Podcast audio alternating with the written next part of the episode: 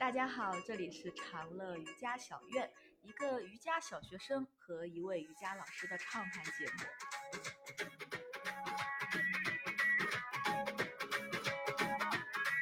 我是 Claire，就是叶老师。嗯，好，我们为什么在这聊瑜伽，而不是在垫子上练瑜伽呢？一个是因为我们已经练完了，早上晨练；另外一个呢，就是瑜伽对我们两个人来说都是 spiritual path，嗯，所以对我们来说是有很多哲学上的意义，包括修行上的意义我们想问问燕老师啊，瑜伽对你来说是意味着什么？啊、瑜伽意味着我太多了，我觉得就是、是我的一个转折点，嗯，嗯，就是重新重新认识生命。哇，嗯生命，这个这这个 这个生命这个主题讲起来就感觉特别的高大大，对，太嗯大了，太大了。但是但是很有意义，嗯，对，因为比如说你只有建立在生命上，你才知道自己的怎么样去活，啊，你在你的所有的 action 都是建立在生命的这个基础上。但如果是我们对这个生命，它就嗯是你的本色。如果你对这个本色、这个底色不了解的话，对，特别是自己的这个底色不了解的话呢，我们在这个社会上，或者说我们在你的生活中，我们就很容易困惑，嗯，还有就是所谓的苦恼。嗯那所以的话呢，因为平时我们和大家都在一块儿练习的比较多，嗯。很少有时间我们去深入去探讨这些话题。但是，呃，我特别想跟大家去分享，有这种分享欲，呃，去去讲这一块，嗯、因为大就是家说到瑜伽都是觉得是体式课，对对对，一个小时的练习，或者是把它当成一种健身，嗯。或者说把它当成一种呃拉伸的一种像普拉提一样，对对，嗯拉伸一种方式。但是瑜伽它是一个很大的一个 concept，就是嗯至少是在我们古典瑜伽的，就是它是一个一门哲学，印度的六大哲学体系之一。嗯所以，那么它有它全部的一个意义。什么是哲学？哲学就是代表了一种生命观。嗯，嗯。明白。Claire 呢？Claire 走上瑜伽之路也是很特别的，你放弃了年薪百万的薪资，然后是瑜伽选择了我，不是我选择了瑜伽。选择了这样一个苦行僧的一个瑜伽生活，这是是，为什么呢？啊我也不知道哎。其实我发现，我我其实练了很久很久，然后每次我停止练习，比如说有老师离开上海，或者我不想练，或者当中可能有一两年的间断，就比如说没有年卡什么的，嗯就总有人出现了，或嗯。者总有事情发生了，就把我拽回来。嗯，所以我觉得是瑜伽 选择了我。嗯，然后后来就碰到了我 TT 的老师是 Patrick，他嗯。就像一个灵魂导师一样，给我开启了这条灵性的大路、大嗯。门啊。所以老师刚刚说你在思考生命的时候，我就想起来他那天就问我们，他说每个人终将会到这个点，嗯，嗯。除非你从来没有一个晚上问过自己，就是我为什么要活，哦，特别好，嗯，嗯，要不然只要嗯对，要不然只要你正视过这个问题，因为有的人就逃避了，就嗯就你想到这个问题，但没关系，第二天刷刷抖音，这一天也就过了嘛，一个礼拜也就过了。但是如果你真的被这个问题问到了，而且你嗯开始思考，就是它只是个时间问题了，你终究会走上这一步。对对对，其实嗯这是涉及到一个叫做清醒的活，嗯，清醒的活，就是有一本书也叫《清醒的活》，明白，挺好的。嗯啊，那么就是说，那很多时候，当我们对这个生命是没有概念的时候的话呢，那我们嗯生活就是被推着走。对，就是对受各种各样的力量、外界各种信息刺激着你，然后呢，我们就像一个就是条件反射的机器一样，不断的去回馈着对，啊，然后。你被刺激的，你的欲各种欲望的升起，你回馈的外界的也是一种各种的欲望。可是我们是是欲望吗？我们等同欲望吗？我们究竟是谁？还有就是说，还有现在很多，我相信很多人都在探索的一个问题：我们如何生活的快乐？是的，对对对，嗯所以那么这些问题，我觉得都是需要我们去面对、去思考，呃，去清醒的去思考的。嗯，对，对不？大部分时候我们都会觉得是被规划、被嗯计划，或者说工作啊、人生的任务啊。前两天我朋友还跟我说，他又被催婚了，嗯因为大人跟他说的就是什么年纪要做什么事嗯啊、那这种规范是哪里来的？以及我活着跟这些事情本身到底是什么关系？嗯，我觉得如果只要有一个瞬间愿意停下来想一想，你就会想要找一些道路去嗯，但获是得解脱。但是你有没有 发现，如果嗯是我们嗯没有一些传统的一些智慧，或者一些传统的一些呃这种哲学观能够价值观影响到你的时候，想这些问题会让我们更加困惑。这也是很多人他愿他放弃了去思考的一个原因。嗯，一越想越焦虑。对对对对对，又又想不明白，也没有答案。对对对，就是好像就是我们就是在用瑜伽的话中，就是在这无名之中不断的折腾，不断的挣扎，然后又如何？最后。啊，干脆的随大流了，随大众了，怎么快乐怎么来了。是的，呃，但是，但是我就是觉得，就是每一个人你的路自己走下来之后，这个过程中就是冷暖自知，真的是冷暖自知，没有人替你去扛。啊，是的，嗯。所以，那么，呃，因为我我我觉得我也比较幸运的一个人，我的幸运点，我觉得就是也是瑜伽。啊，但是，嗯，就是可以分享一下，我就这个。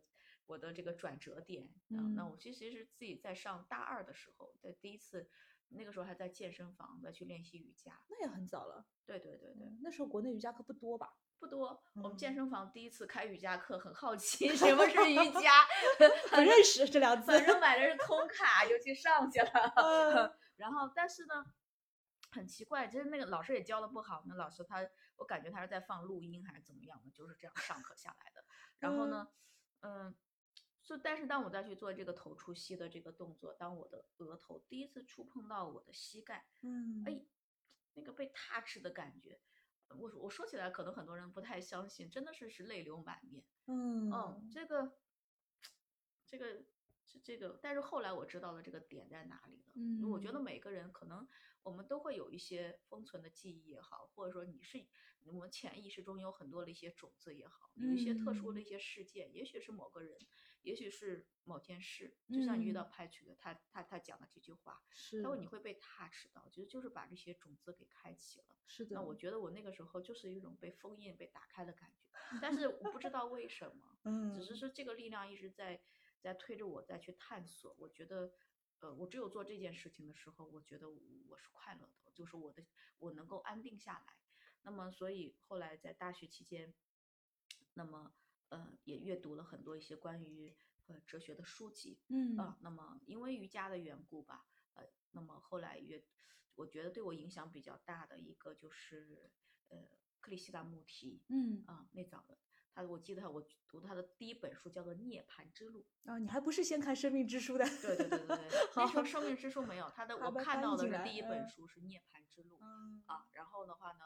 还有就是徐瑶的冰豆，徐瑶的冰豆，它有一套是讲是综合瑜伽的，嗯嗯，但是嗯，但是那个瑜伽和我当时接触的这个瑜伽的概念不一样，嗯，当那个瑜伽更哲学层面的，嗯啊，那么就是我当时练习的瑜伽呢，就还是身体层面有点像练操，操不操 是操不是操，是健身不是，反正就是很奇怪的一个 呃这个状态，但是嗯。就是这样的一个契机吧，契机之后，后来当然，呃，我后来也在国内的一些瑜伽机构去去学深入学习，嗯，但是，我冥冥之中我觉得不是自己想要的东西，还没找到答。案。对对对，所以零八年的时候我就只身就报了印度的一个瑜伽学院，嗯，我也是到了印度才知道他们是印度的四大 瑜伽学院，就误打误撞进了名校。对对对，当初选择它就 k a r a d a Ham，嗯。当初选择它是因为他们的课程比较长，九个月。天对对对，其他我所能够了解到的一些瑜伽学院的课程，一般就是一个月，最多的就是两个月。嗯，就他们是九个月，就因为我觉得我想去深入的去了解这个部分，所以就就过去了。但是去的时候，我觉得，哎，真的是冥冥之中，你你看似一些随机的一些无意识的一些行为，但好像就是说。恰恰是你的这个，你的这份，我觉得这种，呃，赤子之心，嗯嗯，就赤子之心，你才会去啊，是吧？你如果不是赤子之心，你不会去，你会有很多一些评判啊，为什么要去印度？去印度能赚钱吗？我回来之后怎么样？怎么找工作？是有你有，如果有了这种利益之心的话呢，你你不会去，你也不会那个什么，就恰恰是这种赤子之心的这种推动过去的之后，呃。在在学院学习的这个九个月、十个月的过程中，对我的启发非常大，甚至我觉得真的有很多点上，我觉得就是就是就是整个生命观，嗯，甚至我觉得我可能之前来过这里，只是说我又就就是有又一种无形的力量又把我带回到这里，然后重回了我之前的有一些记忆。而且燕肯定是一个探索者的身份，完全去那边，不像现在，现在大家都在搜什么 MySo 怎么申请啊，各种各样的攻略，因为去的人多了。燕老师去的时候，其实真的是国内第一个吧？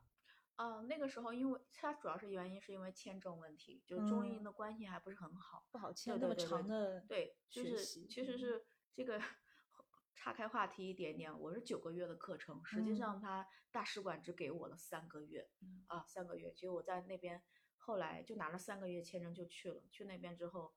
嗯，又不给续签，我还在那儿黑了两个月 黑了。对对对对对，中间当然有很多，中间也出现了很多贵人帮我帮我把这个事情给做到了。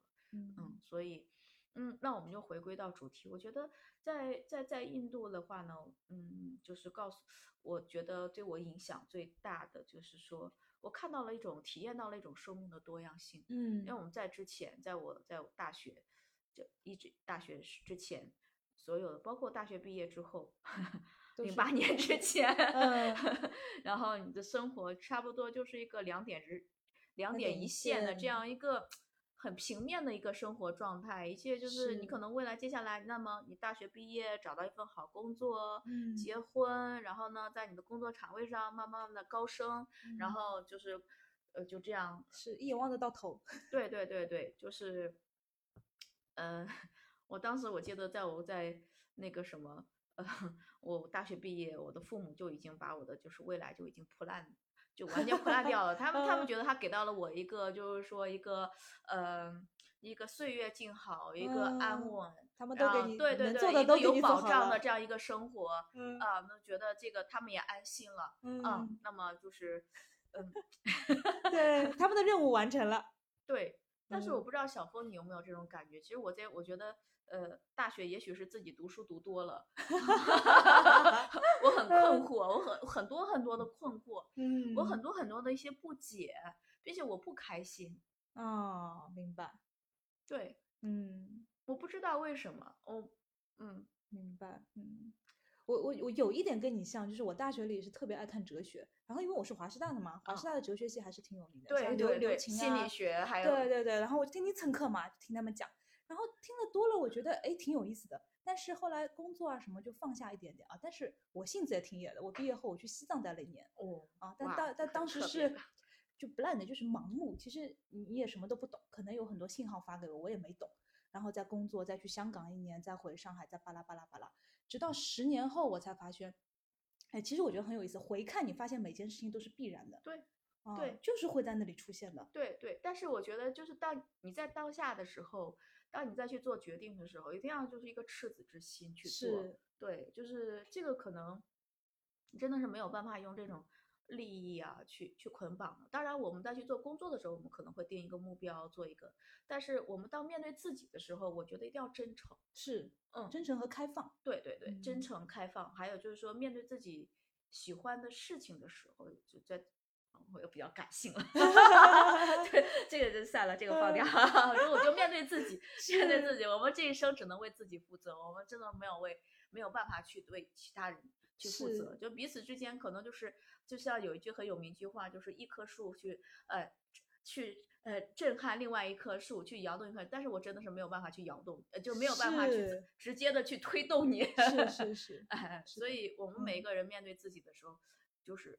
要有赤子之心，赤子之心，那可能去做一些决定。这个决定也许可能前面是一个坑，嗯，但是呢，你我觉得有了这种内驱力，有了这种赤子之心，我相信你都能从这个坑里面爬出来的。是的，像我朋友说，就我选择瑜伽像是灵魂的选择啊，然后又苦又累，这是自我的表达，又穷，对，又穷，这是小我的表达。我觉得也有可能是注定的，就是你想，我以前是超级讨厌练体式的，嗯嗯。在他们说什么瑜伽优雅呀、沉稳啊、内心的安定，我说什么东西？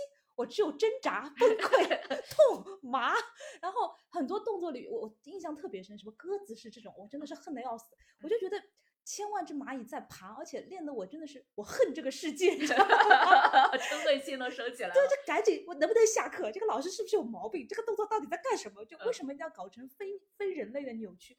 我就很多很多这种问题。嗯，但是你不停不停被拽回来瑜伽教室，终于有一天发现哦，瑜伽原来不只是体式的时候。对，哇，我就原谅全世界，不能这么说啊。但是我会发现啊，原来是为了这一刻。对，就其实你这个点，我觉得也是我在印度的有一个经历啊。嗯就我在印度学习的时候，我们班有三十多个学生，嗯就外国人比较少。嗯，全是呃当地人，印度人。对对对对，因为嗯这个就是 Diploma Yoga Education 的这个课程，就是说是印度教育部发了一个这个瑜伽老师的一个资格证书，就是嗯你在本地，在印度本土，你如果嗯想当一个正式的瑜伽老师，就是像一个老师资格证一样哎，就像我们学校嘛，华东师范大学，差不多师范生。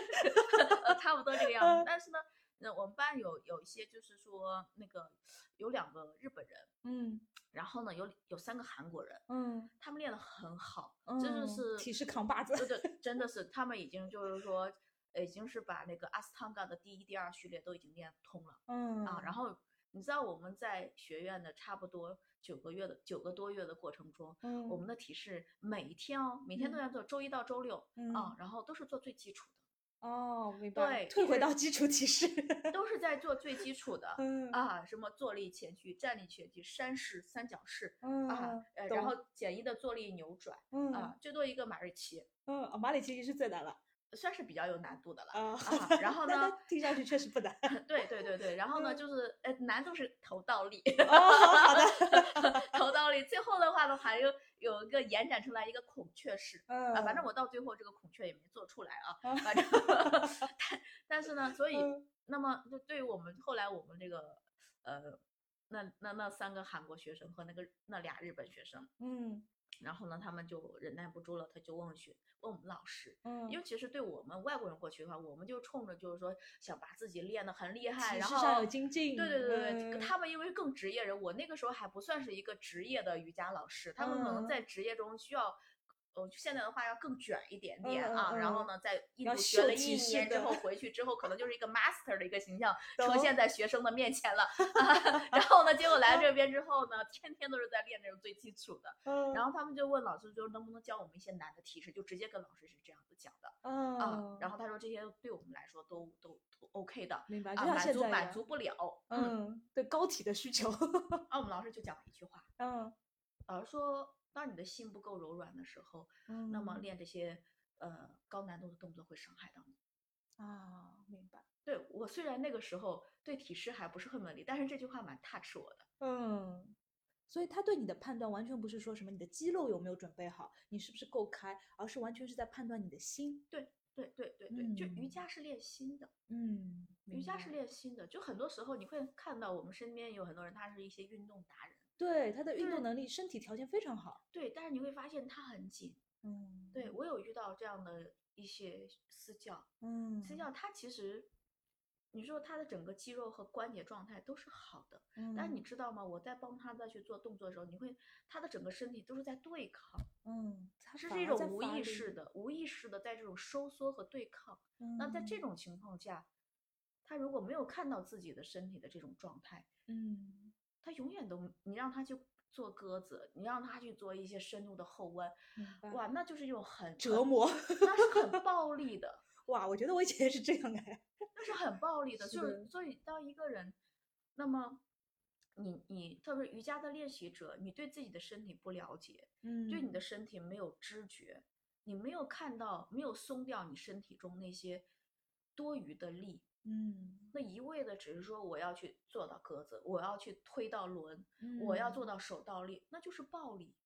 嗯，它就不是瑜伽要对追求对对的东西。那我们瑜伽经中的第一个就是是非暴力，是是，对，就是非暴力，就是嗯。所以那么不光是对别的生命，对自己的身体，嗯，也存在这样的关系。你是在伤害他，还是你是在 cultivate 培养他？对对对，非嗯暴力第一个就是要要去对自己的。嗯这点非常重要，在在和自己《博家梵歌》中有专门的提到的这种说，如果一嗯个人你对自己像像就是虐待自己的身体，那你就是魔鬼。嗯，明白。对对对对，对，这就与与你的练习或者说所谓的为你的修行就背道而驰了。嗯，就像上个礼拜 Patrick 还在跟我们说，有的时候一个人实在是太严肃，或者说对自己规范的太严，就有点像自律过头，嗯对自律很执着，其实也是一种病态。对对，他不够 open，他他对自己的生命的面向或者可能性都都没有打开。对，所以这种情况下的话，那我们你用暴力去解决的话，那当然的反作用力就是受伤，受伤啊，都非常强的。所以这也是我觉得，呃，我想对很多的一些瑜伽练习，包括就自己在教课的学员再去讲，就是说你练习瑜伽的时候，特别是初学者，一定是先要去。感受你的身体，嗯，对你对你的身，至至少你对你的身体有知觉了，啊，再去进入这个练习，嗯，这是在练习的过程中，我们去看到自己，能够让你的身体去唤醒你的身体的这份灵敏性和知觉性，那么这是最重要的，嗯，所以，那么我们练瑜伽练的什么？这这也是我们要去做这期节目，想要去跟大家不断去分享、去探索的，因为。呃，它不是一句话两句话，呃，去能够能够去讲的明白的。其实，在后面的话，我觉得都是涉及到一个生命观。是的，是的，对对对，一个哲学观。因为瑜伽本身它就是在建立在一个哲学的平台上，再去和你去沟通啊，而不是说我练动作。呃，你永远记得你在你练瑜伽，你在修习的是这门哲学。哇，这这里可以插一句，这这我觉得也直接解释了为什么长乐小院跟其他的瑜伽馆真的不一样。嗯，啊，前两天我一个朋友还说来来上了一节你的肩颈，啊，就跟其他老师不一样。他说，呃，老师佛系啊，是很多人对严老师的评价。他他不逼你啊，他让你做到身体可承受的范围之后，他帮你加一点点力，可能去找到空间。但是其他的老师可能就啪这下就把你压下去了。嗯嗯，因为他觉得你自己没到那个动作，但是你可以。嗯嗯，所以我觉得，嗯，可能很多不同的老师对瑜伽的理解本身也是不一样的。对对对，这这个真是非个性化非常的强，因为就是瑜伽也是，就是说每个老师你会发现千人千面的去练习，所以他修行的方式也不一样。对对，其实，在我们教室的话，我们你主观，如果是你我们所有老师你都上过课的话，你会知道，其实我们所有的老师都有自己的风格，不是所有我们的老师都和像我一样的，那这是多样性。懂。对，这也是我在印度学习的。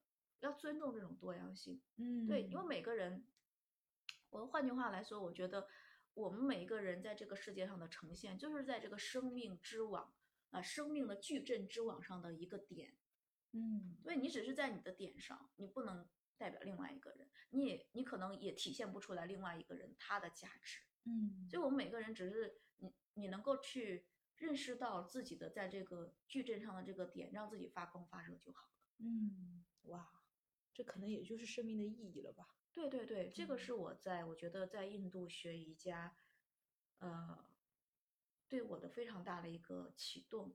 我看到的这种多样性。嗯啊，我举一个例子。你说，就是在那个在印度的街道上，当然常见的例子啊，你比如说，哦，我们在高速公路上，那你你坐在那个呃第四车上，这样在高速路上行驶，这很正常，是吧？对。啊。然后突然间旁边有个小兔兔，嘟嘟嘟嘟嘟嘟嘟的就过来了，但是不，我们不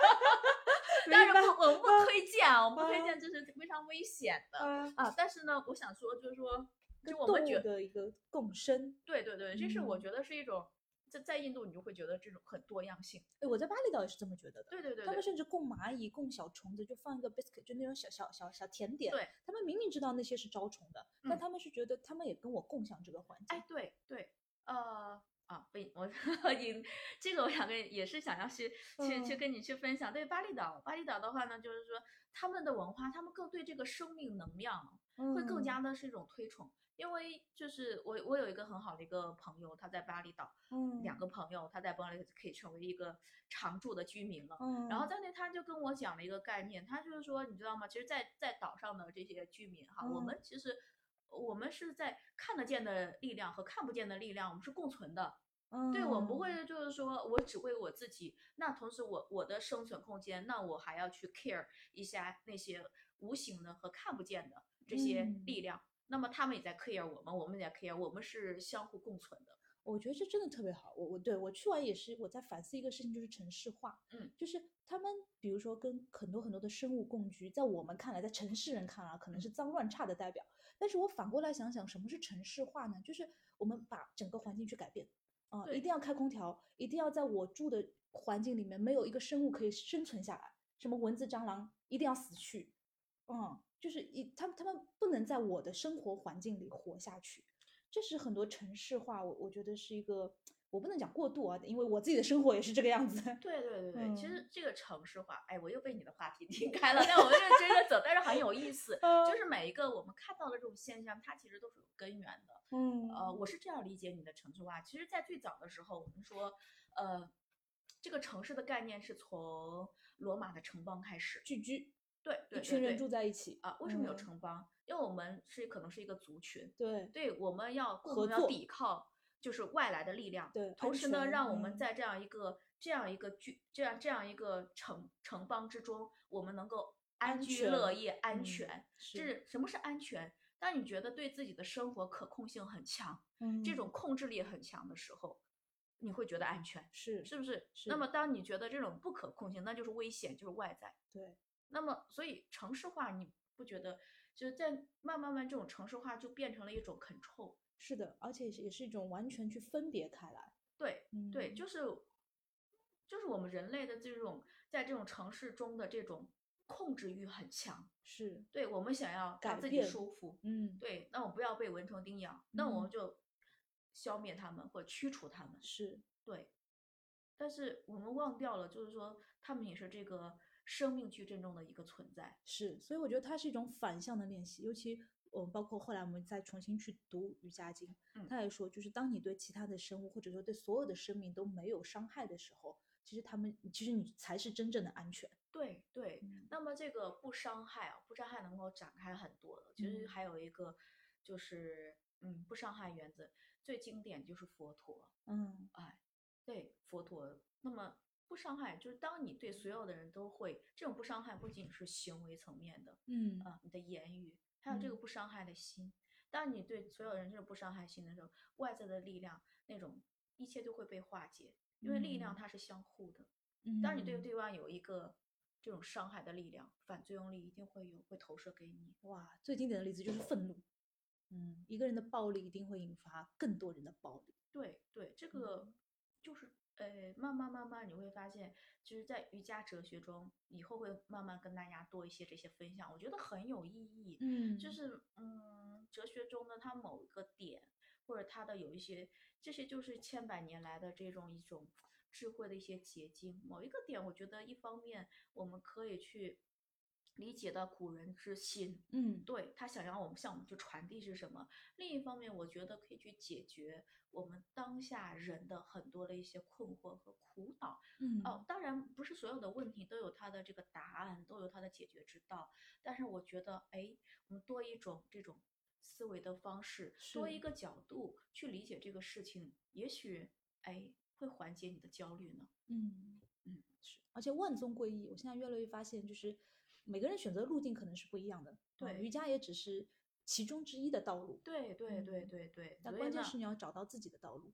对，那么就是那当然了，因为我们两个人都是特别喜欢瑜伽的，并且嗯 我们我们有一个共同点，我们俩都是从哲学进入的。是的，我还真呃，体式怎么说呢？只能说我开始知道瑜伽这个词，嗯，但是我的我真正的瑜伽修行，我觉得真的是从持戒和看经典，甚嗯至学梵文，就是怎么苦怎么来开始的。啊，对，这也是一种瑜伽进入途径。就是在古典瑜嗯伽中，那么它不是说我们每个人都是要练体式的，不是的，嗯它是一个瑜伽是个很很大的 concept。人家知道在我在印度，嗯在印度做着 Bhakti Yoga，嗯，奉天天爱瑜伽，对对对就唱歌跳舞吃美食，每天就干这三件事，可 开心了。这好像有点好，哎，怎么没选这个？唱的嗓子都哑了。但我觉得可能为什么对你刚才讲为什么我没有选它啊？我觉嗯得因为我还是比较理性的，我我自己学理工科的，啊，懂了。对，我是比较理性的，就是我。我我会有感性的部分，因为我双鱼座的，太阳嗯人在双鱼都会有感性部分。但是另一方面，我觉得呃我的理性的层面也很重，我没有办法让自己完全的去信奉。哇，那我跟你一样，虽然说。对对，就是现代教育下的理理呃，就是科学主义的头脑啊。对对对虽然我觉得唱诵我能感觉到很大的力量，但是如果我完全不知道那个是什么，说实话，我我心里是有一条界限在的。对，这就是为什么我去学梵文了。对对对，这个其实 这个这个是呃，他们就 Bhakti Yoga 的一个最大的一个障碍，因为作为嗯 Bhakti Yoga 的这种练习者来说的话，我们称之为叫做奉献者，对，就全身心的把它把自己的生命都奉献出来。就是你的一切一切都是围绕着窥视哪而展开的，对对，你的嗯生命的意义就是围绕着这个窥视哪，围绕着你的这个信仰而展开的。嗯，我觉得可能还是自己的那个 ego 太强了，放不下，放不下，那么就会成为一种障碍。还有会有很多很多的疑问。对对对对对对，嗯呃，不是说不好，就是这种，如果你真正的升起的这种信仰，非常好，嗯恭喜你，这这嗯将是你的练习也好，或者说将是你的这个，呃，或者是你你自己如果有自己的信仰也好，就信仰的这个，呃，教派或宗教也好，这这是一个非常，我觉得是一条捷径，在我们瑜嗯伽经上也有讲了，嗯哦、嗯，但是我还是要回归到那句话，你要对自己真诚，我是不是这样的人？是，对。对，如果我不是这样的人，我在这个我我非要，我虽然知道这条捷径啊、但是我不知道，他说，你这个这个钱你赚不了，是表面上我在奉这爱，心里个你也做不了。对，表面上你在奉爱，你在帮学生熬体式，心里想着怎么练成这样。对对，你脑子里面还是有很多的一些困惑，很多一些问号，会让人觉得，嗯，怎么可能？是，它也是种欺骗。对，这你会嗯产生很大一种内耗。那么这种情况下，你必定没有办法去坚持。是的，是的，哎，所以，呃，还是要对自己保持真诚哦。就是练瑜伽，我就是的的就是我自己的自我练习中，我不断就是提醒自己，又要保对自己，至少你要面对自己的时候要保持真诚。是嗯，道路千万条，真诚第一条。嗯，其实，呃，我们在看很多经典的时候也说，其实很多路是你自己的选择啊、对跟每个人的业力有关，性格有关，就你是属于哪一种的人。嗯，奉爱瑜伽的人选奉爱啊、行动瑜伽的人开始行动。对呃，智慧瑜伽也有其他的路，包括嗯开得更宽。你看，还有佛教的道路，还有禅修。对对对，呃，包括还有很多人，比如说从基督闻香教啊基督教、宗教，包括非宗教，也很多人从正念开始进入，是现代化、商业化的正念，也很好，都很对好，它都是个起点。就是一个殊路同归，我觉得。但是，嗯呃，那么从我啊作为一个嗯。理科生来 来讲，我觉得要回到基本原理。嗯。呃，就是至少可能不是不是所有人都能赞同我的说法，但是嗯。我觉得，嗯，从我来说，我要我要去思考它的原点是什么，然后嗯。思考原点，我知道这个事儿它是干嘛的，嗯，然后的话呢，我找到一个适合自己的方法，那方法我可以去试，对。所以我我其实，在前期是风爱我也试过，嗯我嗯。我也 很开心，对，方法是。可替换的。对对的方法。那么还有就是说，包括从那个印度回来之后的话呢，我一路这这一路真的是就是尼泊尔，在尼泊尔我丢停留了很久，嗯。停留很多，我参加了很多的一些那边的修中心进修中心，在印度嗯。的很多进修中心，不同的这种练习体系。嗯。啊，我也去了我心心念念的 Sri Aurobindo 的进修中心，哇。啊，嗯。对对对，神圣 Mother，他的书我都读了，嗯。啊，然后的话呢，然后包括，那么就是呃 Teresa Teresa 的他的那个中心，我也嗯去了，然后德雷莎修女那个对对对对，他们的嗯。那些义工啊，就是我也去体嗯验了一把，还有等等，包括一些纳那种经韦巴塞内纳的这观种内嗯。观的这种练习，还有一些藏地的有一些练习，嗯。呃，体验来体验去，我觉得，嗯，我又回归到了瑜伽。明白。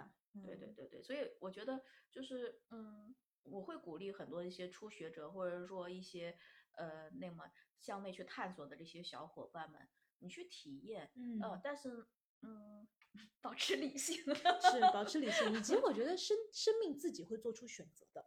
对有些时候其实真的不是小我在选择，我我现在越来越相信这一点。为什么？因为我自己选的都没用。对对对，我觉嗯得会，你你就是要，就是说，还是那个赤子之心，你会被踏实到，对，踏实到那个点，就是你内在那个种子。所以就，不是说，呃，不是说，那么我去向外去求得是什么？其实我们是通过探索去唤醒你内在那些种子，种子一嗯直都有。我觉得我像现在的心理学中呢，包括我们说我们的潜意识中、无意识中有很多一些信息，嗯，呃，我们只是没有开启，而开启了之后，你可能就知道我是谁，我要干嘛了。是，哇，我想起来我们 TT 的时候，我每天都哭啊，真的是。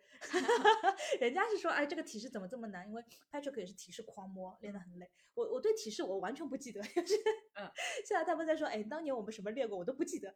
但是 Patrick 说的每一句关于这种灵魂啊、人生的话，我都记得。对啊，然后我就拿个 Q 的那个大浴巾在那边掩面狂哭。但是你说他说了什么？其实你回看，其实也。甚至可以称为心灵鸡汤啊！但是关键是相应是很重要的。对对，就触动，就像我最初的时候做一个头触吸一个那么简单的动作，人家 在那儿出汗，我在那儿哭，是，对，然后自己是解释不了的。所以，但是，但这个就是你啊，这个就是你啊，所以我这个就是我觉得，呃，上天无形的力量，或者说你内在的力量在去指引你啊，那你就去。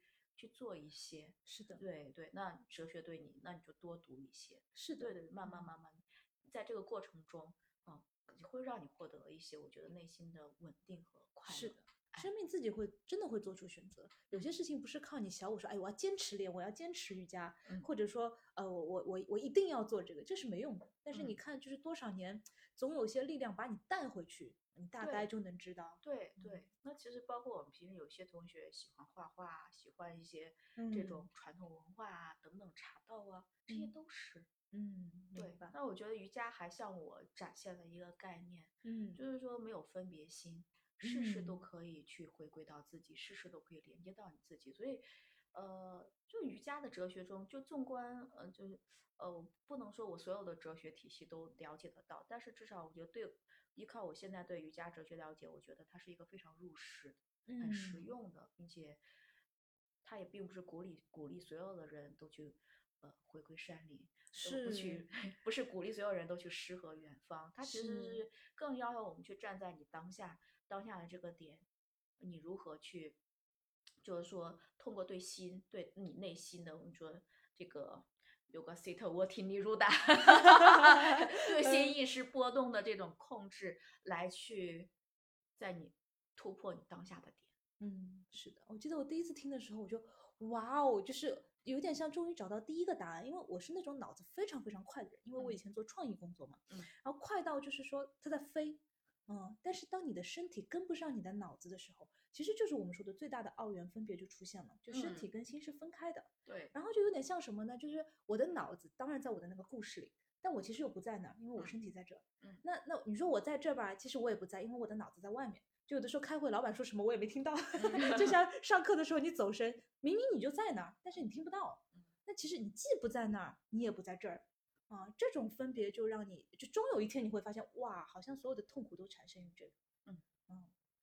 我还记得我一个朋友说的一句很好很好的一句话，嗯，就是，呃，你不要在看着星星的时候还在想有个 PPT 没做完，嗯。哦，那这样子你既不在那个星星星空下，你也不在这个高效的一个工作中，就是你哪里都不在，但是控控制不了啊，嗯，可以练啊，现在 现在知道可以练了，知道练了，现在知道了，对 大部分人他控制不了，嗯，对，就包括比如说我们，我们说。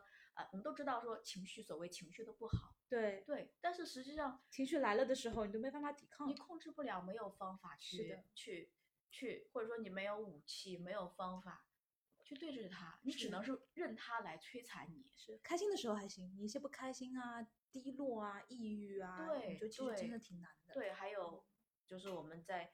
瑜伽哲学中讨论有大量的幻觉，我们会将来在一期中，甚至一到几节，我觉得去去讨论这个幻觉。它它这个幻觉不是说我们想象中的那种幻觉，这种幻觉无时无刻都在。我们在呃维丹的哲学中叫做玛雅。嗯，好明白，好期待。反正还是蛮有趣的，就是跟大家，我觉得呃可以去探讨的点有很多啊，非常有趣。我觉得我们也愿意去做这样的一个连接者，一个探索者。我们也愿意跟大家分享更多，就是瑜伽改变的人生一些真实的故事，我们身边的故事。对，嗯，在瑜伽的整个大世界里，我们一起向前去探索。嗯，好，谢谢大家，谢谢大家。